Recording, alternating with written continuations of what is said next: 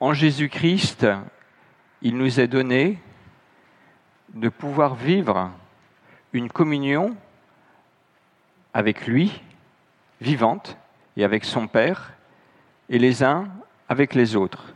C'est ce que nous avons déjà vécu ce matin au travers des différents éléments du culte, cette communion que nous avons eue par le passé très pratiquement et très concrètement avec Nicole et Charles, communion qui dure et qui s'exprime aussi dans la reconnaissance pour tout ce que Dieu nous donne de faire ensemble et la joie que nous avons de nous rencontrer les uns et les autres et de grandir ensemble devant notre Seigneur.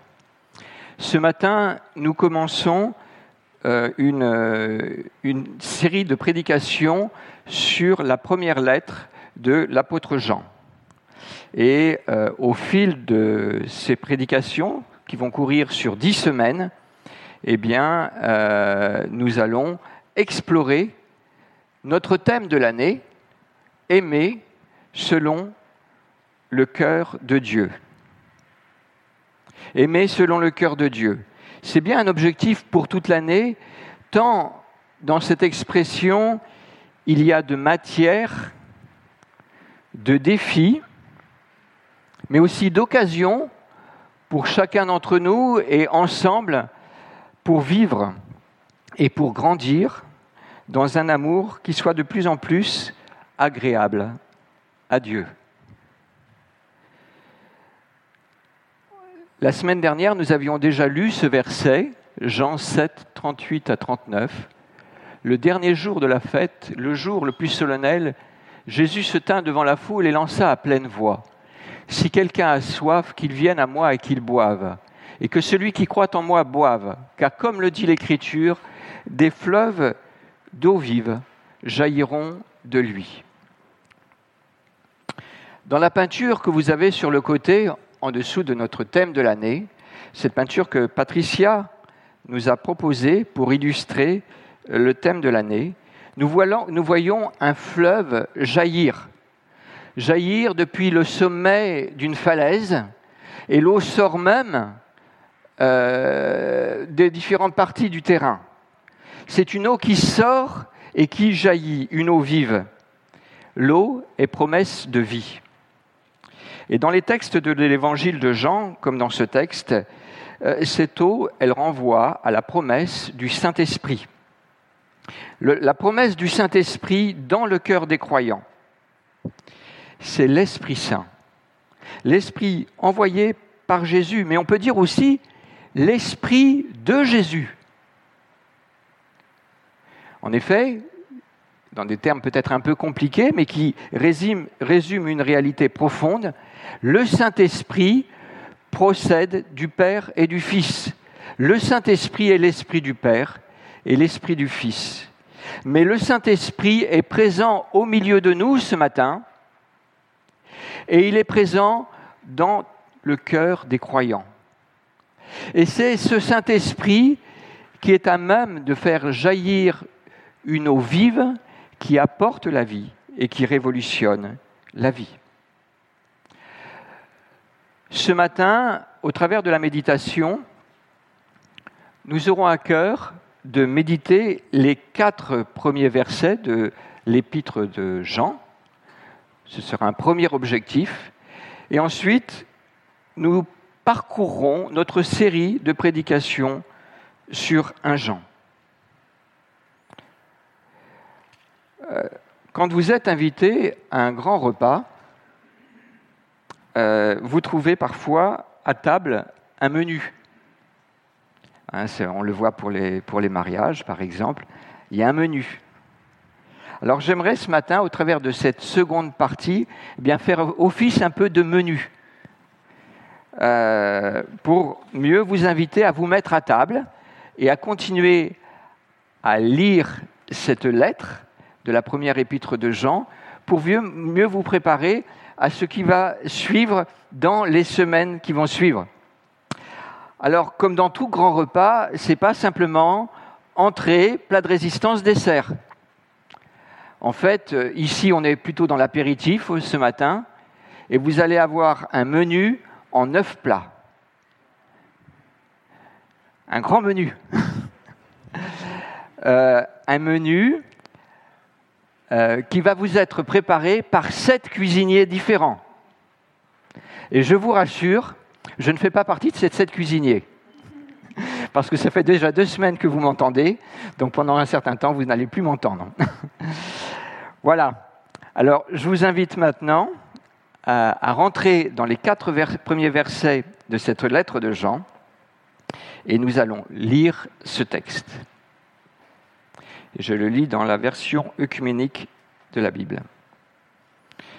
Je le choisis dans ce texte parce que je le trouve particulièrement euh, sensible à la dynamique et à la poésie du texte quand on le lit dans son original en grec. ce qui était dès le commencement, ce que nous avons entendu et ce que nous avons vu de nos yeux, et ce que nous avons contemplé et que nos mains ont touché du Verbe de vie. Car la vie s'est manifestée, et nous avons vu, et nous rendons témoignage, et nous vous annonçons la vie éternelle qui était tournée vers le Père et qui s'est manifestée à nous. Ce que nous avons vu et entendu, nous vous l'annonçons, à vous aussi, afin que vous aussi vous soyez en communion avec nous. Et notre communion est avec le Père et avec son Fils Jésus-Christ. Et nous vous écrivons cela pour que notre joie soit complète.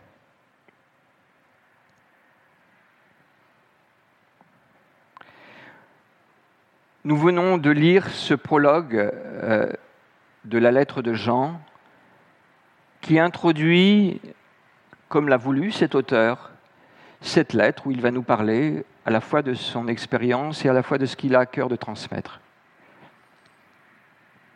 Mais si vous le permettez, je vais faire une petite parenthèse afin de mieux illustrer ce qu'il veut nous dire dans ce texte. Le 14 juillet de cette année, avec Anne, nous nous sommes promenés dans la vallée des refuges du Châtellerault et du Promontoire.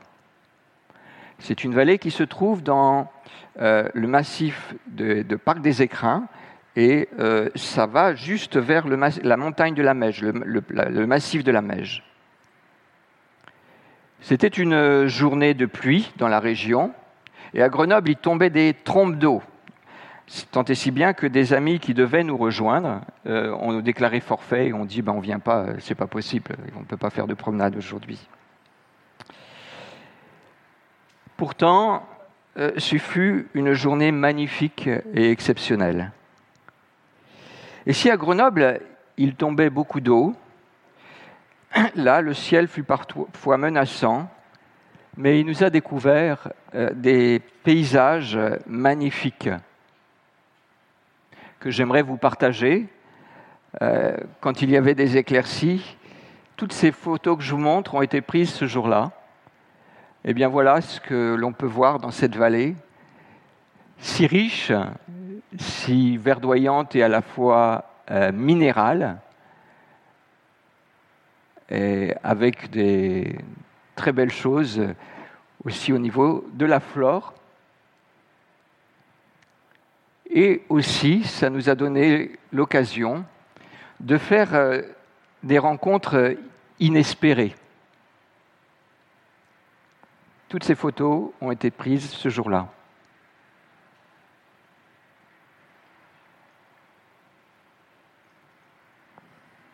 Là, c'était des chevreuils, j'en ai jamais vu d'aussi près et jamais vu d'aussi orange.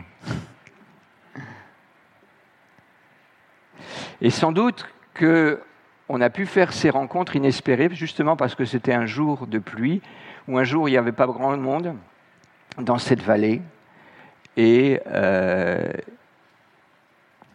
où euh, finalement la nature se révélait. Je vous raconte cette journée de promenade avec Anne. Alors vous pouvez peut-être un peu saisir le bonheur qui a été le nôtre, mais en même temps vous n'y étiez pas. Désolé. Mais c'était quelque chose qu'on a vécu avec Anne. Vous pouvez partager notre bonheur, vous réjouir de ce qu'on a pu vivre. Euh, si vous voulez le vivre, eh bien, il vous faudra aller dans cette vallée ou dans une autre. Et puis, je ne vous garantis pas que vous vivrez la même expérience. Parce que cette vallée, j'y étais de nombreuses fois. Je pense au, moins c'est autour de la dizaine. Et c'était un peu exceptionnel ce jour-là. Voilà. C'est une expérience que nous pouvons raconter, mais une expérience humaine. C'est aussi, pour Anne et moi, une expérience qui a été forte. Ça fait partie de notre patrimoine, mais c'est aussi quelque chose à réinventer chaque jour dans notre relation. Je me suis permis cette petite parenthèse pour en revenir à ce qui nous tient à cœur dans le passage de ce jour. L'apôtre Jean nous raconte une expérience de vie. Ce que nous avons vu, ce que nous avons entendu, nous dit-il, ce que nous avons vu de nos yeux et ce que nous avons contemplé, excusez-moi, et que nos mains ont touché. Au moment où il écrit, l'apôtre Jean renvoie à des événements qui se sont passés environ 50 ans plus tôt. Pendant trois ans, dans les années 30 à 33 de notre ère, Jean a vécu aux côtés de Jésus de Nazareth. Pour Jean, Jésus était un maître, un enseignant, un ami. Et puis, progressivement, il a pris conscience qu'il était bien plus que cela. Son expérience de Jésus a été très concrète. Il peut écrire dans ce texte que nous lisons, je l'ai entendu de mes propres oreilles enseigner. Je l'ai vu enseigner. Je l'ai vu se comporter avec les gens je l'ai vu accomplir des miracles. Mes mains l'ont touché. La veille de sa passion, j'étais juste à côté de lui. Ma tête touchait presque sa poitrine. Nous étions dans un repas euh, allongés les uns à côté des autres en train de prendre ce repas, le repas de la Pâque. Durant ce repas, pourrait-il dire, il a même voulu laver nos pieds. Et il l'a fait.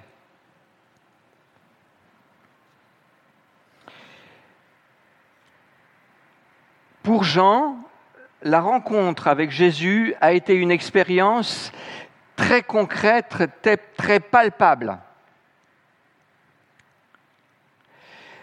Mais au fil du temps,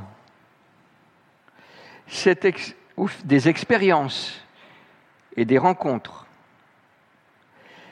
il a découvert que Jésus était beaucoup plus qu'un ami qu'il a rencontré.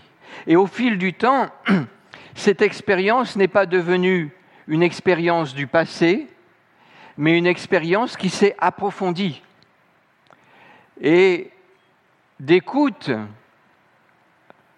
en expérience plus profonde comme la transfiguration.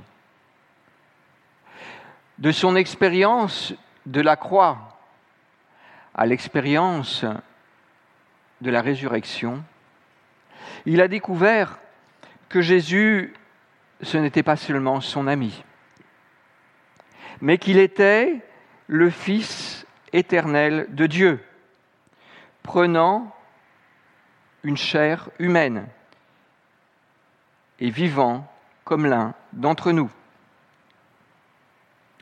Celui qui tient le monde entier dans ses mains s'est fait petit bébé et homme. et Jean l'a rencontré. Jean ne l'a pas simplement rencontré.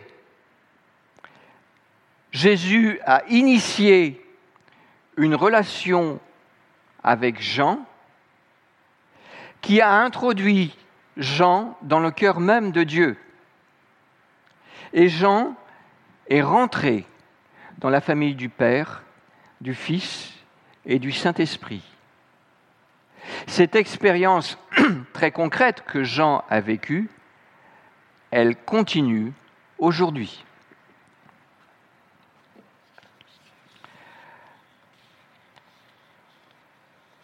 Vous voyez le contraste entre toutes les bonnes expériences que nous pouvons raconter et la nature différente de cette expérience dans laquelle Jean nous entraîne.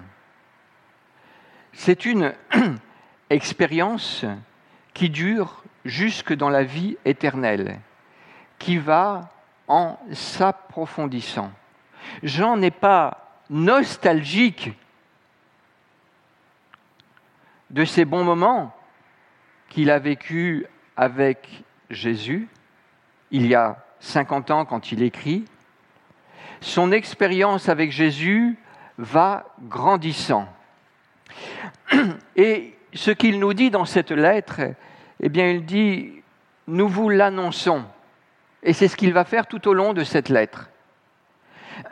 annoncer Jésus, annoncer la communion qui est possible en Jésus. Et il dit, pourquoi est-ce que je le fais?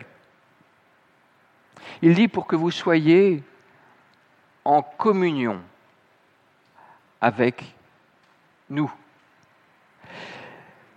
Ce qu'il est en train de nous dire, c'est que le processus de communion dans lequel Jésus l'a entraîné est quelque chose qui est possible pour tous ceux qui se tournent vers Jésus par la foi et le découvrent par l'écriture, dans la communion de l'Église, et rentrent dans la famille de Dieu et grandissent dans cette communion à laquelle Dieu veut nous entraîner. Et c'est bien cette communion ces fleuves d'eau vive qui jaillissent de nos cœurs par le Saint-Esprit, qui est capable de nous rendre, qui est à même de nous rendre capables de, de ceux dont nous sommes incapables. Aimer selon le cœur de Dieu. La force d'aimer nous est donnée en Jésus-Christ par le Saint-Esprit. C'est une expérience qui va grandissant chaque jour dans nos vies et une, expérience que nous sommes invités à approfondir aussi par la connaissance de la parole. Alors, j'aimerais maintenant faire office de menu et vous proposer, alors je vais euh, inviter l'équipe d'accueil à distribuer euh, un petit feuillet euh, il y en a une soixantaine. Alors voilà, il y en a normalement pour pas mal de personnes. Et puis s'il en faut, on en réimprimera. Et sur ce petit feuillet, eh bien, vous allez trouver le menu. Aujourd'hui, vous n'aviez que l'apéritif. Le menu des semaines à venir. La lettre de Jean s'articule autour de trois idées fortes.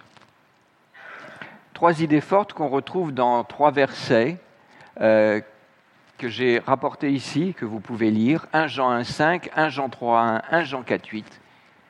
Dieu est lumière. Dieu est vie. Il nous donne la vie, nous sommes ses enfants. Et Dieu est amour. Dieu est lumière. Et vous voyez, c'est un peu trois thèmes qu'on va voir, que vous voyez apparaître sur euh, le programme de cette série de prédications. Dieu est vie et Dieu est amour. Et ce pas des jolies phrases dont on veut essayer de se gargariser, euh, mais ce sont en fait des révélations très pratiques pour aider les croyants dans les circonstances de vie dans lesquelles ils sont. Jean s'adressait à des églises qui étaient en minorité, confrontées euh, à un environnement qui suscitait toutes sortes d'hérésies et d'incompréhension au sujet de la foi. Et il a des choses à leur dire sur ce que ça signifie très concrètement dans nos vies, que Dieu est lumière, que Dieu est source de vie et que Dieu est amour. Alors vous retrouvez à l'écran euh, le menu qui vous a été distribué, que je vous invite à garder un petit peu dans vos Bibles pour relire, excusez-moi, cette lettre euh, au fur et, à mesure des, jours et des, semaines. Et le but est, je, dirais, d'essayer de vous imprégner euh, de la dynamique de la pensée de Jean pour essayer de, de, sentir combien il n'est pas en train... Euh, si vous lisez Jean, un Jean de manière superficielle une première fois, est-ce qu'il ne dit pas toujours un peu la même chose?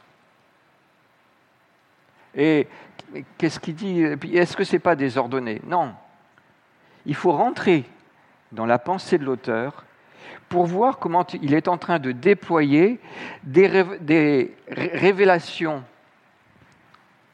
Merci Martine. des révélations fondamentales, le fait que Dieu est lumière et vérité, le fait que Dieu est source de vie, qu'en lui il y a la vie et qu'en dehors de lui il n'y a pas de vie, et le fait que Dieu est dans son être fondamentalement un Dieu d'amour. Parcourons très rapidement, euh, et pour vous aider justement à vous repérer dans le texte, parce que si vous regardez, vous voyez, on a divisé le texte en dix parties, c'est pas un hasard et c'est pas pour euh, essayer de bien s'en sortir pour faire des prédications. Quand vous comparez dans différentes traductions de la Bible, vous verrez que vous retrouvez cette structure. C'est pas toujours évident dans un texte biblique de trouver, de discerner un plan. Mais le plan qui vous est proposé là correspond euh, à un certain consensus parmi ceux qui ont étudié la lettre de Jean. Alors, Dieu est lumière, qu'est-ce que ça veut dire? Il n'y a pas en lui de zone d'ombre. Et de cette vérité que Dieu est lumière, lumière totale, qu'il n'y a pas de ténèbres en Dieu, eh bien, il va décliner ça dans trois domaines de notre vie, successivement, la réalité du péché dans nos vies, les commandements de la parole et la vie en société. Un, deux, trois. Les, trois, parties qu'on trouve dans Dieu et lumière. Alors, vous verrez aussi, donc, qu'est-ce que ça signifie de croire en un Dieu qui est lumière pour un chrétien, dans notre marche, dans nos positionnements, dans nos choix. Vous verrez aussi qu'il euh, y a comme une parenthèse, il fait une, pause. C'est le moment où il dit Je, m'adresse à vous, petits-enfants, je m'adresse à vous, jeunes gens, je m'adresse à vous, pères. Et puis il le répète deux fois. C'est un peu une pause dans cette série où il s'arrête et il l'encourage ceux qui le lisent justement dans ce qu'il est en train de dire. La deuxième grande vérité, c'est que Dieu est vie. Alors, ce n'est pas dit exactement, hein, Dieu est lumière et Dieu est amour, c'est écrit texto dans la lettre. Mais Dieu est vie, c'est quand même dit parce qu'il dit que nous sommes enfants de Dieu et qu'il nous a donné la vie. Alors, qu'est-ce que ça signifie que Dieu est vie? C'est que s'il nous a donné la vie et que la vie, ça résulte de sa paternité, eh bien, en fait, euh, cette vie qu'il nous donne, eh, ça doit changer des choses dans notre identité, dans notre manière de faire les choses. Quelque part, il reprend un peu les mêmes thèmes du péché, du commandement de Dieu et de la vie en société, mais cette fois, il va les décliner non plus sous le registre de la vérité, mais sous le registre de la marche comme enfant de Dieu. Enfin, la dernière partie, c'est que Dieu est amour. Et il va nous le présenter comme le sommet de la révélation de Dieu. Comment est-ce que Dieu manifeste totalement son amour? Eh bien, c'est en Jésus-Christ. Jésus est la révélation parfaite de l'amour de Dieu. Quelqu'un dira, mais comment est-ce que je sais que Dieu aime? Il n'y a qu'une réponse. Laquelle? Jésus. Comment est-ce que je sais que Dieu est amour? Comment est-ce que je peux l'expérimenter?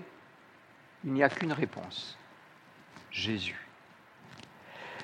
Et tout ce que Jésus-Christ a dit, enseigné et fait, eh bien, il va le décliner sous trois registres, un peu de trois qualités euh, qu'on peut retrouver euh, chez les croyants. C'est ce que euh, l'apôtre Paul disait, mais ces trois choses demeurent, la foi, l'espérance et l'amour.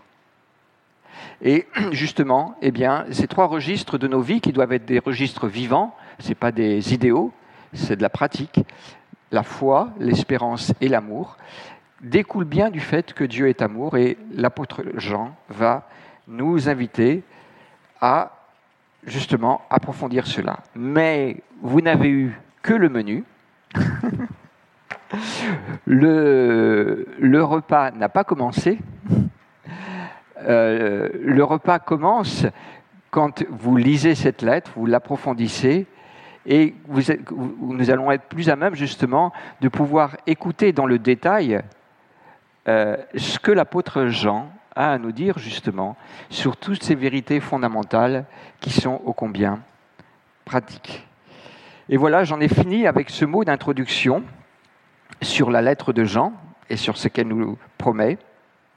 Et nous allons maintenant vivre un moment de communion par la célébration de la scène. Je ne suis pas en train d'introduire la scène, je laisserai ce soin à Frédéric, mais je voudrais le mettre en, relation avec ce que nous venons de dire. Il ne s'agit pas simplement, quand nous célébrons la scène, d'un moment de souvenir. Nous avons en France des grands moments de souvenir. Le 11 novembre, le 8 mai, le 14 juillet. Quand on a un moment de souvenir pour les morts pour la France, euh, ils ne sont pas présents à nos côtés, les morts pour la France. On peut avoir une certaine gratitude à leur égard, mais ils ne sont pas présents à nos côtés. Le moment qui nous est donné n'est pas seulement un mémorial, c'est un moment de communion. Communion avec Jésus-Christ présent au milieu de nous par son Saint-Esprit. Il est donc présent d'une certaine manière alors que je vous parle et que vous écoutez. Il m'aide, et il rend les paroles un peu balbutiantes parfois que je peux exprimer claires dans vos esprits, ça c'est un miracle de Dieu. il est donc présent dans tous les moments de notre culte, il nous assiste dans la louange, mais dans ce moment de communion, il est présent parce qu'il nous renvoie à notre communion avec notre Seigneur, et il nous invite à vivre de manière intelligente ce moment de communion. C'est un moment de communion les uns avec les autres.